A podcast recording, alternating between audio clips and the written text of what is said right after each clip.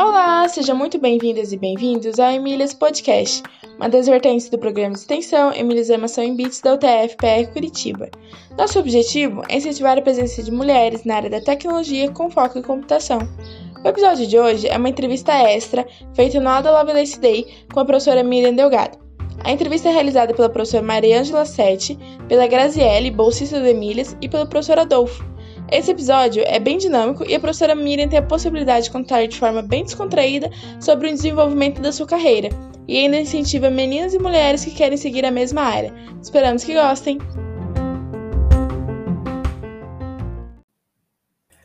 Eu estava mutado falando, mas agora nós vamos trazer a professora Miriam Delgado, que vai participar dessa nossa última fase aqui do primeiro dia que é o bate-papo sobre sua carreira. E eu combinei com a professora Miriam, né, que vai ser como se fosse um episódio do Emílias Podcast, né? Então, na verdade, vai ser também um episódio do Emílias Podcast. Então, em primeiro lugar, muito obrigado, Miriam, pela presença. Obrigada, Adolfo. Obrigada aí pela, pela introdução. É uma honra estar aqui. Eu acho que primeiro porque eu acho que a iniciativa do Emílias é muito bem-vinda, né? Eu eu sou fã, assim, eu acho que vocês fazem um trabalho muito bacana, né, de tentar né, fazer com que a computação seja é, atrai as meninas, né? Eu acho super importante. E segundo, pela homenagem à Ada, né? Que é uma super mulher. então, assim, é uma honra dupla. Então, queria agradecer muito. Então, Graziele, você coloca o videozinho da apresentação da Miriam?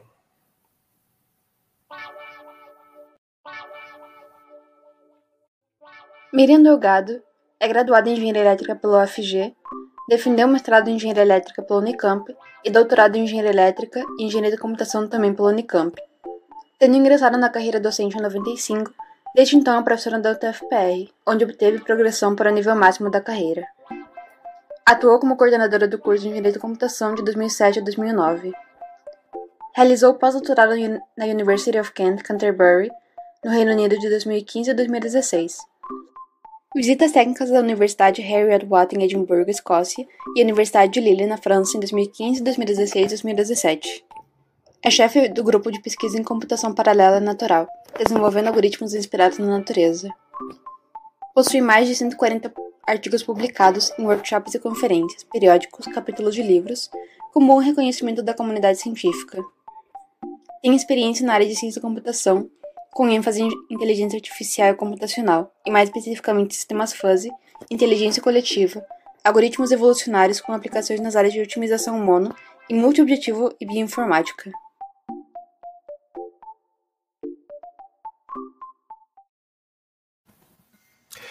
Olá, então estamos aqui com a professora Miriam Delgado. Quem vai entrevistá-la comigo é a Mariângela Sete, que também é do Emílias, e a Graziele. É bolsista, né, Graziele? Você é do Emílias? Isso, eu sou bolsista do Emílias. E estudante de? Estudante de engenharia elétrica.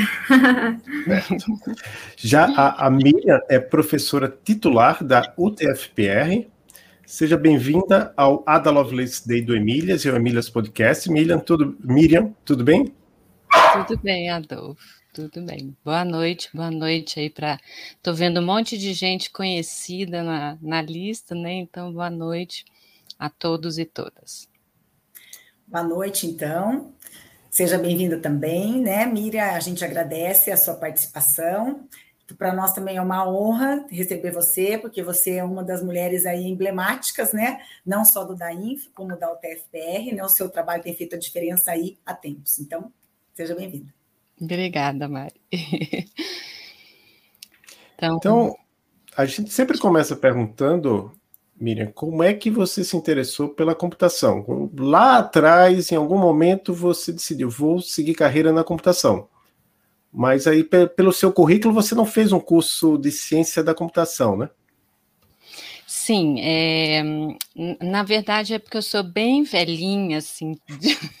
então, na minha época, os cursos de computação estavam começando, né? Eu acho que quando eu prestei vestibular, foi o primeiro vestibular para o curso de computação da UFG. Né? Então, a minha inspiração, assim, para ir para a área de computação foi meu pai, né? Meu pai era, era adorava estudar e ele era super curioso e começou, ele era médico, mas começou a estudar sobre computação, comprou lá um computador, um livro, começou a programar, e aí ele era tão entusiasmado, me chamava para para ver né, as coisas, cada programinha que ele fazia, ele me chamava e eu fui me encantando pelo assunto, né? Nunca, assim, eh, eu acho que eu tinha, sei lá, uns 12 anos, 13, e comecei a me aproximar dessa área e, comecei, e me chamou a atenção, né? E aí eu falei, acho que eu vou fazer computação. E aí, só que na hora de decidir pelo vestibular, o curso era muito novo, eu fiquei um pouco temerosa e resolvi fazer elétrica. Achei que engenharia elétrica abriria mais, mais portas para mim e tal, e acabei fazendo elétrica, né? Mas minha paixão sem... na elétrica, eu, tudo que podia eu puxava para computação. sempre fui assim, é, minha paixão sempre foi a computação. Você já Sim. falou, né, um pouquinho. É, inclusive, você falou que você é bem velhinha, tá, Miriam? A gente já tinha lá os cursos ali, você é mais ou menos quase da mesma idade, não seja assim, né? A gente tinha lá os cursos começando mesmo, né? É, da computação, mas já, já tinha um pezinho ali. Como Na é UFG, não, Dari. Na ah, UFG é, foi o primeiro, foi quando eu fiz o primeiro vestibular, foi o primeiro vestibular para computação. Então, lá em Goiás, né, porque eu sou de Goiás, demorou bastante. então. Legal. E aí, a sua formação, então você começou, fez engenharia elétrica, e aí, como é que foi o seu caminho? Como é que foi o seu caminho na graduação? Como foi a sua graduação? Essa questão de você ser mulher, quais foram os desafios que você enfrentou? E depois também no seu mestrado, doutorado, como é que foi o seu percurso? Bom, é, eu fiz graduação, então, em, eu entrei em 86, né, na graduação, e aí fiz, é, me formei em 90 e aí em 91 comecei o mestrado na Unicamp, vim para o TFPR, em 98 voltei para a Unicamp para fazer o doutorado. E, é, assim, eu na graduação, eu sempre fui apaixonada por ciência, né? Sempre gostei muito. Eu me lembro que eu ficava louca procurando um professor de iniciação científica e não tinha ninguém com doutorado lá para me orientar. Então, assim, eu sempre fui muito ligada à pesquisa, né? Só que, assim, na elétrica, é, vocês terem uma ideia, minha programação era com cartão. Eu conto para os meus alunos, meu primeiro contato com programação foi com cartão. uma frustração danada. Acho que vocês não têm nem ideia do que é, né? Mas é horrível programar. E aí foi uma frustração, assim, de, de desse contato na graduação. Mas aí eu fui, fui uh, andando, daí é, é, eu falo que algumas, algumas pessoas são pessoas-chave na vida da gente, né? Eu acho que a razão de eu fazer o que eu faço hoje foi por causa de uma palestra do professor Caloba. Ele é professor na, né, acho que é aposentado agora, né, na UFRJ, e ele foi fazer, eu estava acho que no terceiro ou quarto ano, ele foi fazer uma palestra lá, acho que foi para uma banca e acabou fazendo uma palestra sobre redes neurais. Então, vocês vejam, as redes neurais, elas ressurgiram ali em 82, por aí. Em 86 ele foi fazer essa palestra e eu me apaixonei pelo assunto, assim, meus olhos brilharam na palestra, eu falei, meu Deus, é, aí, é com isso que eu quero trabalhar. Aí me encantei pelo assunto e aí resolvi fazer meu projeto final nisso. É, tive que aprender C, porque é, tudo que, que tinha ali, alguma coisa meio pronta estava em C e eu não sabia programar em C. Então, meu TCC foi em redes neurais, ensinando lá um modelinho a, a fazer fonema de palavras, né? E aí foi uma revolução na universidade, todo mundo queria ver como é que aprendia aquele negócio que não tinha sido treinado para responder para essa palavra e sabia. Então, foi muito legal, assim, foi uma experiência muito bacana. Aí, Mari, você perguntou da, da questão de ser mulher, né? E, e outro dia é, eu vi uma entrevista de uma deputada não sei se foi, foi, eu acho que ontem ou anteontem, não sei, li. E ela falou uma coisa que eu me identifiquei muito, assim, que ela é, perguntaram para ela, né, como é que era essa situação do machismo e tal. Ela falou assim, é muito sutil, assim. Eu acho que a coisa não vem muito flagrante assim um machismo em algumas situações, né, na dela e eu acho que na minha também mas é uma coisa bem sutil, mas existe. Então, é aquela coisa assim de eles passarem trabalhos para você que são trabalhos de mulher, né?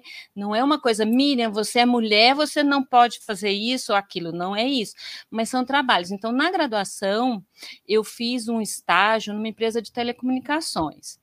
E aí, toda entusiasmada, né, que ia começar o estágio, parari, papapá. Aí, o que, que eu fui fazer?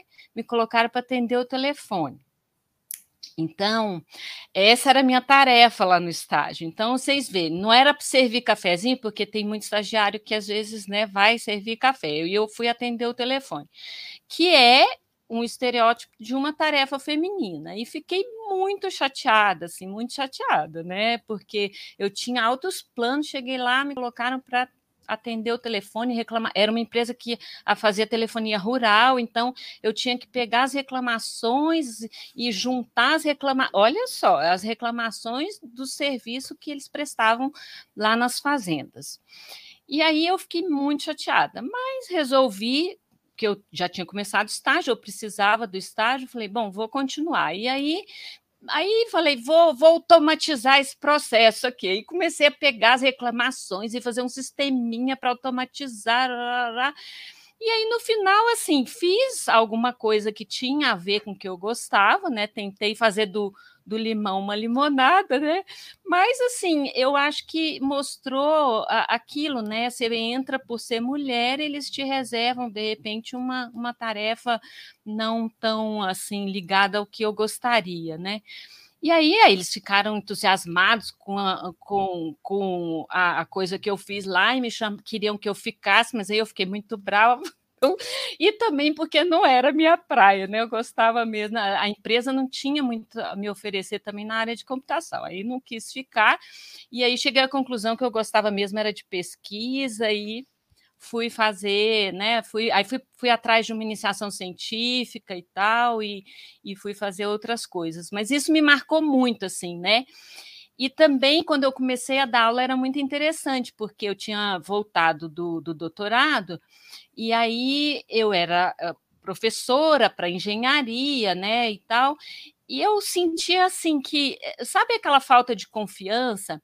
Aí até que uma vez eu coloquei lá, não sei o que, que tinha para eles acessarem meu currículo e tal. E quando eles perceberam que eu tinha doutorado, eu senti que mudou, sabe, a, a, o, a, o respeito. O respeito por mim aumentou quando eles descobriram que eu tinha doutorado. Então, eu acho que foram dois episódios assim que me marcaram de maneira assim não não um machismo assim, né, tão tão aparente, mas assim de maneira sutil. Mas eu acho que existe sim, e a gente tem que ficar atento para esse tipo de machismo também, que eu acho que ele acontece e muitas vezes ele passa desapercebido. Né? Obrigada. A Grazi acho que vai fazer agora a próxima pergunta. Isso. É, primeiramente, eu me sinto muito feliz em, em fazer essas perguntas para você. Eu faço engenharia elétrica e também tenho o foco em computação. É, e eu queria saber é, quais são os seus principais interesses em pesquisa. É, você falou que é, começou a gostar muito de, da área de pesquisa. Quais são os seus principais focos, as principais pesquisas que você mais gostou? É, enfim. Bom, é desde da minha graduação, né, desde o meu TCC que eu trabalho na área de, de inteligência artificial, né? Esse é meu meu te, meu grande tema de pesquisa, né? é a área de, de inteligência artificial. Então, a área de inteligência artificial é uma área enorme, né? E ela tem várias subdivisões. Então, eu trabalho numa, numa área é, chamada inteligência computacional, que no Brasil, eu não sei, é, essa, essa diferença acontece muito aqui no Brasil, né? Eles diferenciam um pouco é, o tema inteligência artificial de inteligência computacional. No exterior é tudo artificial intelligence e entra tudo no mesmo bolo. Mas aqui, inclusive, os congressos da área fazem essa, essa hum, diferença aí. E aí eles, é, a minha área, é porque a área de IA aqui no Brasil é uma área mais ligada a agentes inteligentes, a área mais simbólica, e eu trabalho mais na área de machine learning, né, de aprendizado de máquina, que é, digamos, um pouco mais a área chamada de, de inteligência computacional. E aí, dentro dessa área de inteligência computacional, tem vários temas, né? Eu, eu por exemplo, eh, trabalhei muito com redes neurais na graduação, daí, quando eu fui para o doutorado, eu ia fazer em redes neurais também. Daí, fiz uma matéria, meu plano, tudo decidido para eu fazer em redes neurais. Daí fiz uma matéria de fuzzy, né, sistemas fuzzy. Aí me apaixonei por sistemas fuzzy.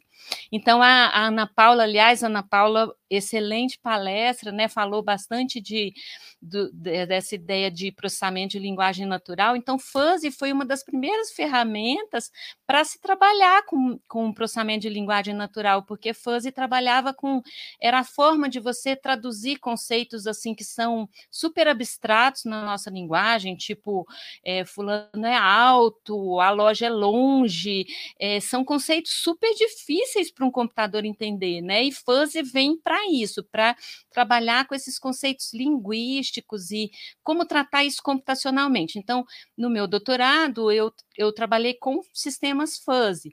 E aí fiz meu doutorado em fuzzy e hoje eu trabalho com a computação inspirada na natureza, né? Que é isso que estava lá no meu currículo, que é como olhar a natureza e através, principalmente é, é, da biologia, né? De como se inspirar na, na natureza para gerar algoritmos interessantes. Então, a gente trabalha com algoritmos genéticos, que é inspirado na evolução de Darwin, a gente trabalha com colônias de formigas, a gente trabalha com é, algoritmo inspirado nos pássaros, e aí tem até no, no Petiscos lá, tem uma palestra lá que eu faço, falo desses temas em especial.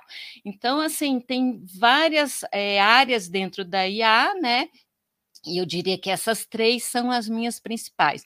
Em aplicação, eu trabalho com é, desde de, um tema de cidades inteligentes, que a Nádia falou também, né? Então, a gente faz bastante aplicação de otimização, usando algoritmos inspirados na natureza para resolver problemas em cidades inteligentes inteligentes, né?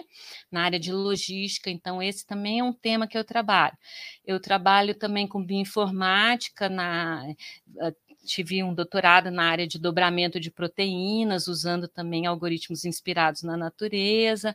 Então tem diferentes aplicações assim, mas eu diria que otimização envolvendo algoritmos inspirados na natureza é uma área que eu atuo fortemente mais fortemente e a área de, estou começando na área de aprendizado profundo, deep learning, né, com redes neurais profundas também indo para essa área. Então, acho que são dois temas fortes do que eu faço. Muito legal. Obrigada. então, agora a próxima é: como é que você vê a sua, o seu trabalho sendo professora da turma de calouros do curso de BSI, né? Então, você, junto com o professor Ricardo, acaba sendo o primeiro contato desses alunos com a programação. Como é que tem sido isso para você? Bom, é, eu, eu gosto muito de dar aula para os calouros, né? Eu acho que eu dou aula para os calouros, calouros desde que eu comecei, assim. Eu acho que eu sempre dei aula para os calouros. Então, eu dava aula para as engenharias, né?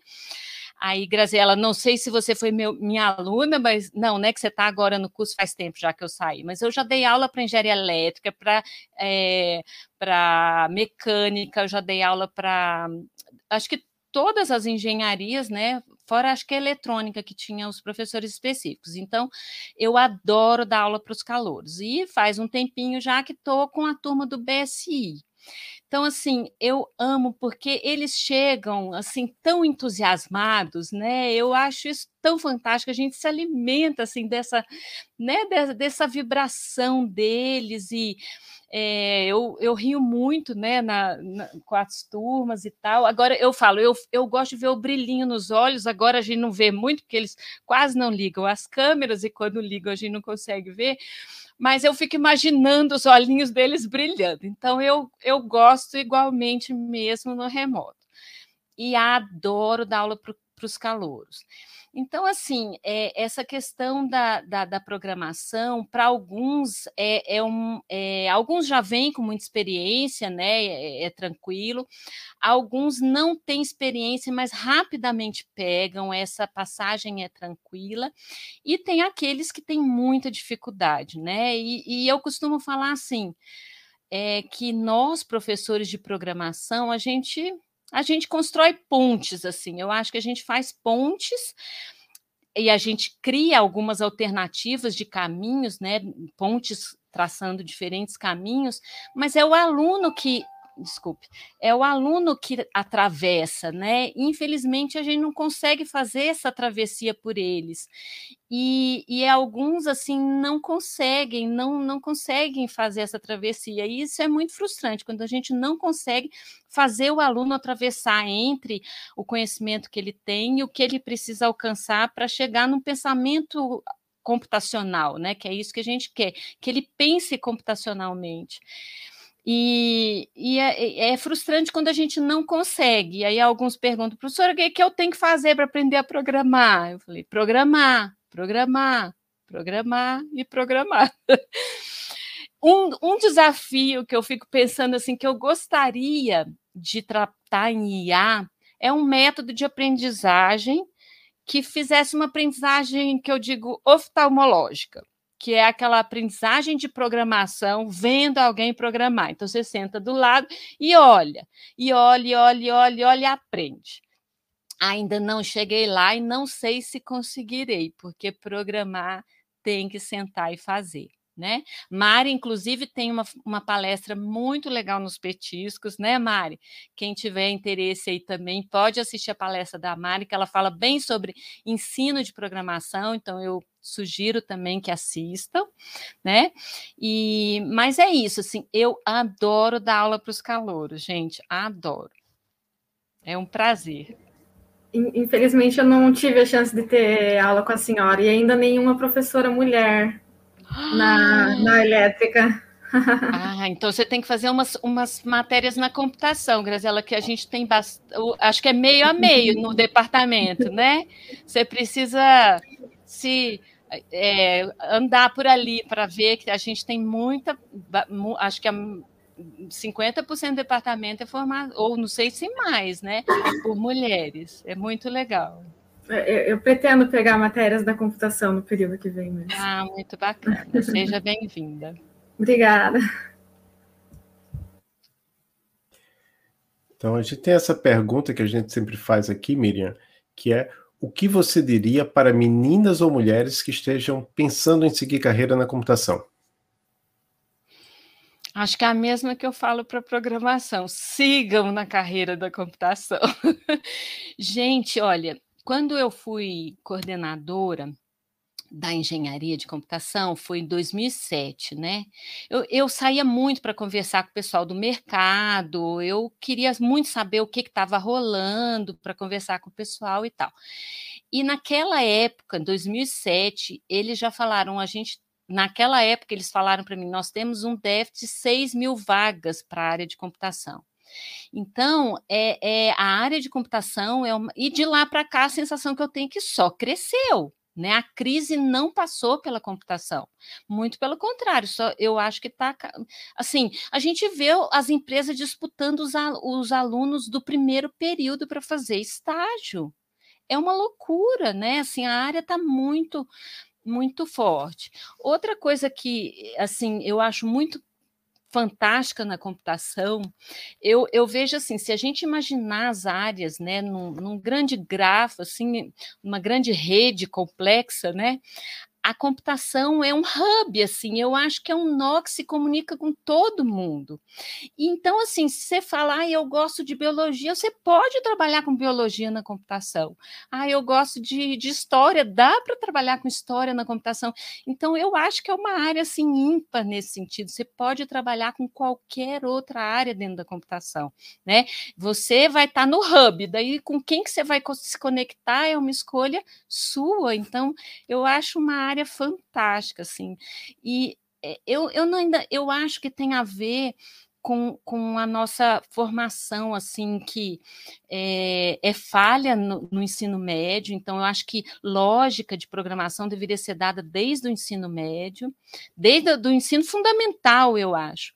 E eu acho que a gente seria capaz de, de descobrir mais talentos femininos se a gente pudesse desde o começo, colocar as meninas para pensarem computacionalmente, juntamente né, com, com, com tudo que é aprendido, desde a, eu acho que desde a da creche. Então, assim, me, me, me chama muita atenção por que, que a gente não consegue atrair tantas meninas para a área, né? E, mas eu diria isso: não deixem de fazer computação, gente. É uma área maravilhosa, é fantástica, tanto em termos de empregabilidade quanto de, de, dessa possibilidade de você interagir com qualquer outra área, né? É, eu queria perguntar se existe algum livro, é, filme, série, podcast, até histórias em, em quadrinhos da área ou não que você queira indicar para nossos ouvintes. Eu também tá. gostaria de saber. É, bom, quadrinhos eu não tenho muito como indicar, porque não é uma coisa que eu leia muito, não. Gente, nunca gostei de quadrinho, não sei porquê, não. Não, aqui em casa tá cheio de quadrinho que o meu marido sempre gostou, mas eu não gosto de quadrinho. É, então, esse eu não posso indicar, mas assim, eu gosto muito de filme, né? E até vi que o Marcelo, não sei se o Marcelo ainda está aqui, o Marcelo Micos, mas eu me lembrei de um filme que é, eu e Marcelo fazíamos um, um, um, processo de. A gente fazia tipo uma cinemateca com os alunos da, da, do, da INF, muito tempo atrás. Tinha pipoca, era muito legal. assim A gente passava um filme e daí a gente discutia com quem estava lá. Ah, ó, viu, Marcelo? Né? Era muito legal isso. É, até era uma questão da gente retomar. Então a gente fazia. E o Marcelo indicou um filme que me marcou muito, muito. Se chama Alexandria né? Alexandria é, a, a, é, é, um filme, acho que de 2000 e, é, é de 2009, é, acho que é 2009, né, com a Raquel Waits, que é a atriz principal, maravilhosa, e é, é conta a história de Pátia, que é a ela é considerada a primeira cientista mulher da história, né? E aí conta a história dela e, assim, tem um fundo religioso, tem uma pegada religiosa muito forte, então, assim, eu, eu acho que alguns talvez não se sintam muito confortáveis por isso, porque o filme é bastante crítico né, nessa questão religiosa, mas a, a história da Hipátia é muito linda, assim, né? E conta tudo. Eh, dentro da sociedade grega, ela, que eu acho a sociedade grega maravilhosa, mas era uma sociedade machista. Então, a luta dela para conseguir fazer a ciência, né? Ela era matemática, filósofa, astrônoma, mas para exercer isso no meio daquele mundo super masculino e machista, né? É muito lindo o filme. Então, esse é um que eu eu recomendo. Aí tem também aquele, é, acho que mais recente, que é Estrelas em, é, Estrelas em Ação, acho que, que é a história de um grupo de matemáticas é, negras, né, que, que da NASA, que trabalhavam na NASA, que aí eu acho que são duas lutas muito bonitas de mulheres e mulheres negras, que é mais difícil ainda, né, ser uma mulher e negra, eu acho que é um, uma, uma luta dupla, né? Também é muito bacana. Então, acho que esses dois, assim, eu colocaria ali. Acho que alguém colocou livro, né? Também Marcela colocou. E, e aí tem também o, o, o, próprio Discord da, da ADA também, não sei se vocês conhecem, né? Tem um grupo da. Eu vou. Eu acho que eu posso passar aqui do. Deixa eu ver se eu tenho aqui. Um grupo que é um grupo de programadores, né? Que é, é inspirado na é Adafruit que chama, é um servidor do Discord que se chama Adafruit, frutos da Ada. Então, quem te... Ah, eu não consigo, não sei se eu não consigo colocar Adafruit, de fruta mesmo. E assim, e que eu acho que vale a pena dar uma passada lá. Então, acho que é isso, né? Se alguém tiver mais alguma, mais algum. É Estrelas Além do Tempo. Obrigada, Mari, esse mesmo. É, e, esse. Tal... Eu vou colocar tudo na. Depois você me passa o link Passo. desse Discord uhum. e aí eu coloco na descrição do episódio. Tá, Jorge. Muito legal. Do episódio e do, do, do vídeo também. Legal. Eu gostei bastante da. Oh, desculpe. Para as pessoas saberem mais, quiserem encontrar você, não sei se você usa alguma rede social uhum. ou de que forma que as pessoas podem é, ter contato com você. Tá. Eu sou super antissocial na rede. Então, assim, eu não tenho Facebook, eu não tenho Instagram, eu mal, mal e mal consigo cuidar aqui do meu WhatsApp, não consigo dar conta, né? Então, assim, eu peço desculpas, é, eu sei que a gente está no mundo, mas é, é, é eu tive que sair porque me gerou ansiedade, gente. Eu tenho ansiedade de tentar manter as coisas funcionando, né? Eu quero responder todo mundo e aquilo começou a me fazer mal mesmo. Eu tive que sair. Então, eu atualmente, assim, é, eu é, eu acho assim, quem quiser conhecer um pouco do que eu faço mais a fundo pode olhar meu currículo Lattes. E quem quiser conversar comigo sobre ciência, sobre inteligência artificial, sobre qualquer outra coisa, pode me manda um e-mail e a gente marca uma conversa. Adoro conversar sobre o assunto, adoro. Então, eu prefiro isso, um, um tete a tete ali, no a gente marca um Google Meet e aí a gente conversa sobre o assunto, tá bom? Então eu vou depois, acho que o Adolfo divulga aí meu e-mail, né? Isso. E aí você, é, vocês podem entrar em contato comigo. É, eu, eu sou meio contra divulgar o e-mail assim direto, né? Mas tem um, uma forma que a gente tem um site na UTFPR, né? Onde você coloca o nome da pessoa e você encontra o e-mail da pessoa. Então, eu vou divulgar esse site na, na, na descrição do, do vídeo e do, mas, do, episódio. Tá, mas se você quiser colocar aqui, eu não me importo. O meu e-mail é bem público, né? Eu acho que podem. É, é já que eu não estou acessível por nenhum outro canal, praticamente, pelo menos que o e-mail seja bem, bem divulgado, né?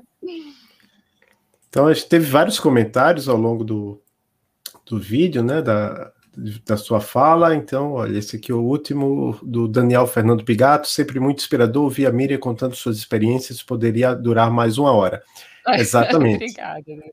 E foi mesmo, né? Tem vários alunos ali comentando, agradecendo. Tem até um, um bem fofo que disse ali, tá até com o coração quentinho de ouvir a professora Miriam. Ah, obrigada. Depois eu vou ver, porque eu não consegui ver os comentários, né? Eu depois fica registrado. Eu queria fica dar uma sim. olhada. Agradeço aí o carinho de vocês. Ele, os comentários para quem no vídeo, né? Eles vão aparecendo no vídeo porque eu selecionei eles e também você voltando a assistir no YouTube, você consegue ver eles do ladinho, assim, né? Tá, joia. Obrigada. Mas então, infelizmente, eu acho que a gente realmente precisa gravar um episódio do podcast completo, que a gente às vezes fica uma hora, uma hora e meia batendo papo lá no, no podcast mais longo, mas hoje, em termos de Ada Lovelace Day, foi isso que a gente comprometeu ao público. Então, eu só me despeço, agradeço muito a você, Miriam. Obrigada. Passo a palavra a, a Mari, se quiser fazer as considerações adicionais também agradeço, né? Só para dar uma boa noite, agradeço também ao Adolfo e agradeço também a Grazi por ter participado aqui com a gente, né? E também faço coro com o resto do pessoal, é sempre um prazer mesmo ver a Miriam. E esses seus olhinhos brilhando realmente são um diferencial na sua fala. Obrigada.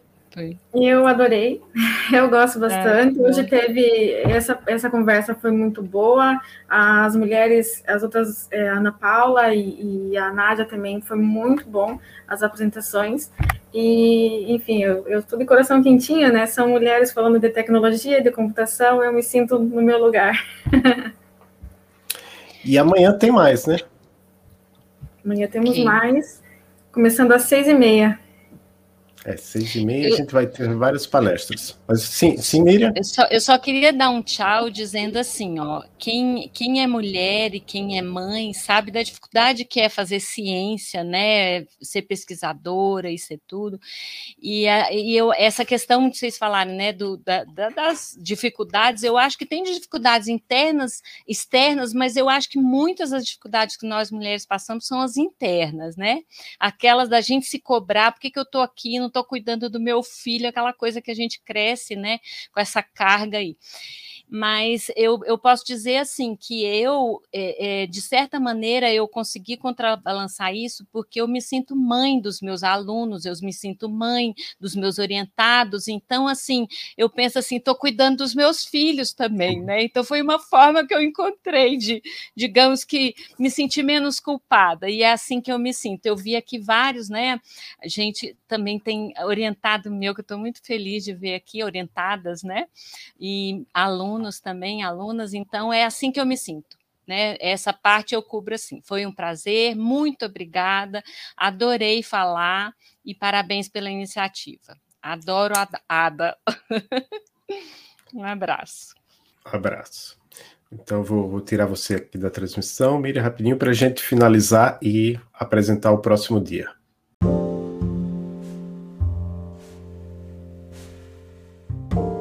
Obrigada por ouvir mais um episódio do Emílias Podcast. Essa foi a última entrevista do ano de 2021. Retornaremos no dia 20 de janeiro de 2022.